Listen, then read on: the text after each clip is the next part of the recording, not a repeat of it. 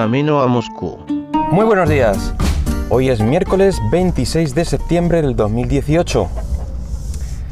Y seguramente, quien más quien menos, pues eh, habrá tenido que hacer algún cambio de equipo y la consecuente migración de datos, eh, hablando de, equipos informáticos.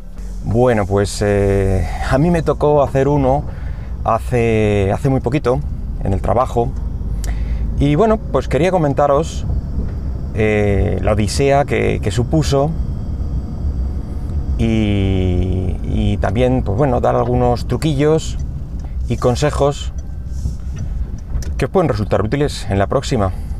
Como muchas eh, empresas en la que estoy ahora, eh, existe un contrato de, de renting tecnológico para, los equipos, por el cual cada X tiempo, que yo creo que rondará los, dos años actualmente, pues estos equipos eh, son son renovados, sí o sí. Quiero decir, mm, te dan otro a cambio más, eh, más moderno y el otro te lo retiran. Mientras que la empresa pues se encarga de pagar a la empresa suministradora de este servicio un alquiler por los mismos. La verdad es que está bastante bien, porque te aseguras tener siempre pues, los equipos informáticos actualizados, em, sin, fallos, ya que la, suministradora se encarga de si hay cualquier fallo en hardware cambiarlo o arreglarlo y, además es flexible, con lo cual también le viene bien a la empresa. Quiero decir, eh, ante posibles eh, necesidad de más equipos por nuevas incorporaciones o lo que sea, pues nada, eh, va suministrando más equipos, incrementando el alquiler sin tener que adquirir equipos propios la, empresa. El contrapunto pues viene eh, a la hora de, hacer el cambio del equipo.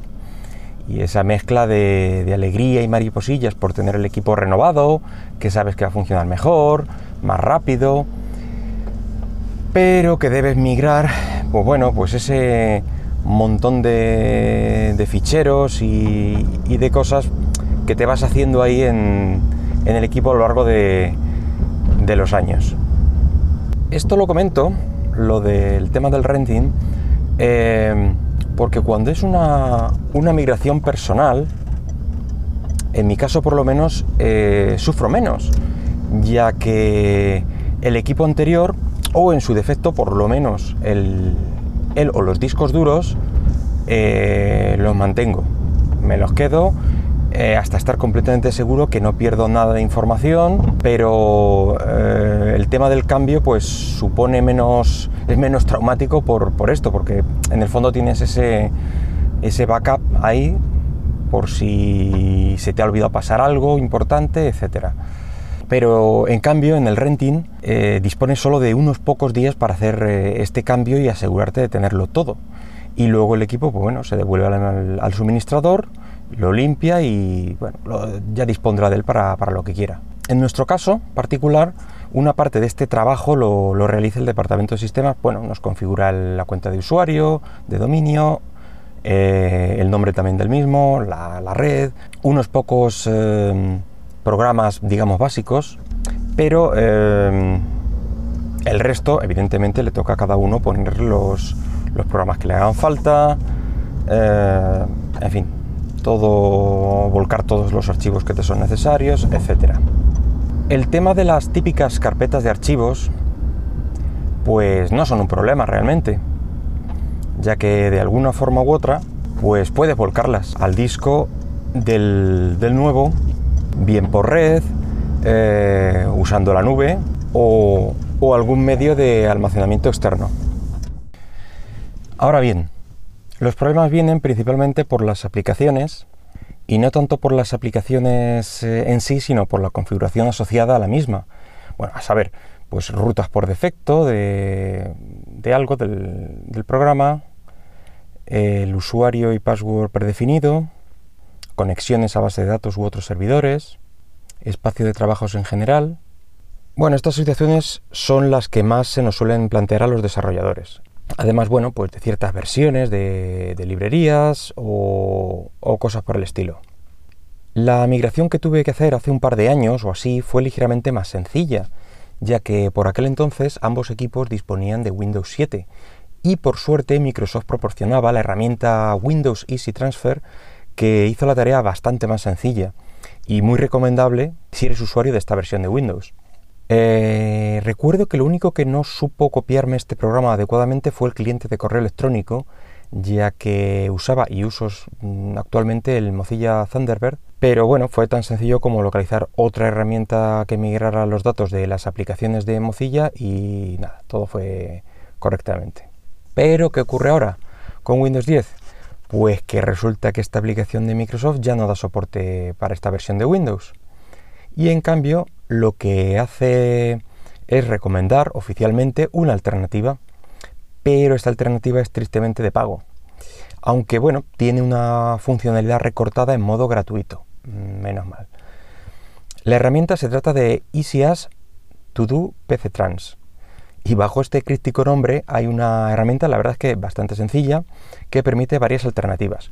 Puedes copiar por red, que fue el caso que yo utilicé, utilizar un fichero de intercambio, o bien en discos duros locales dentro del mismo equipo. Una vez que eliges eh, el modo usado para transferir los ficheros, en el caso de hacerlo por red tienes que instalar esta aplicación en los dos equipos y ejecutarlo también en los dos equipos, entonces ya lo sincronizas, etcétera.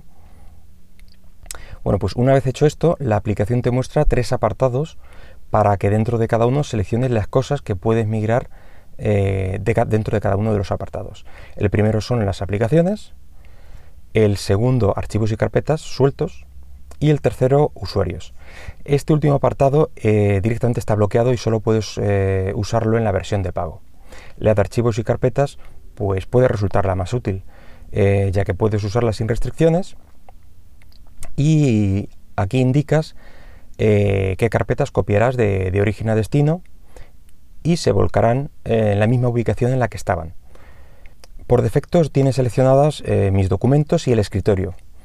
Yo además marqué prácticamente todo lo, relativo a los documentos de usuario, que por suerte es el mismo usuario en los dos equipos. Eh, me refiero a las carpetas de mis imágenes, mi música, mis descargas, eh, etc. Y decir que todo se copió perfectamente, además de las carpetas de proyectos, etc. La vida hubiera sido un poquito más sencilla si el apartado 1 de aplicaciones que he comentado estuviera disponible, pero en la versión gratuita solo puedes migrar dos aplicaciones. Yo lo hice con dos aplicaciones que requerían un, registro y la verdad es que me las migró correctamente. Mm, no tuve ningún problema con ellas. Entonces ahora viene el problema y la odisea de buscar por internet instalar a mano y migrar manualmente la configuración del resto de aplicaciones. Bueno, decir que es un buen momento para hacer limpieza de aplicaciones, que instalas normalmente, pruebas, eh, y ahí se queda ocupando espacio y, cogiendo polvo. En mi caso había unas pocas de, de este tipo de aplicaciones de un uso. El proceso es revisar el listado de aplicaciones instaladas, bueno, pues ahí cribas cuál quieres instalar en el nuevo equipo eh, aquí también te puede servir el listado de aplicaciones instaladas, ya que te dice la última vez que lo instalaste, incluso te dice si, lo usas mucho, poco, o... en fin. Bueno, pues cuando te descargas todos los instaladores necesarios, ahora hay que buscar la configuración de cada programa. Por suerte algunos de ellos permiten exportar e importar mm, su configuración. Mm, la verdad es que yo agradezco que los programas hagan esto. En general lo he visto con, eh, con clientes de bases de datos, por ejemplo, cosas de este estilo.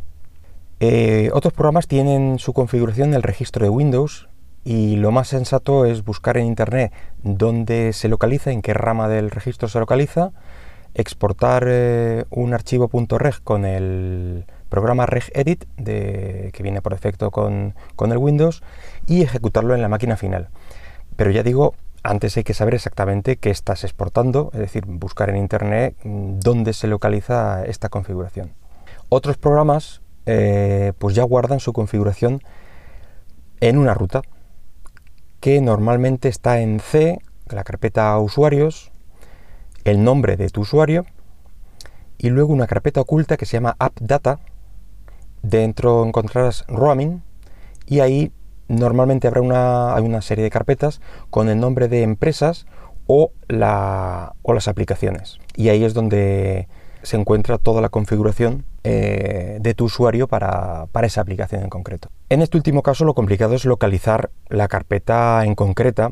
Hombre, siempre puedes copiar toda la carpeta esta de App Data Roaming, pero ya que tratamos de limpiar un poco el sistema y minimizar la cantidad de basura que te llevas contigo, pues conviene ir solamente y llevarte los programas que, vas a instalar.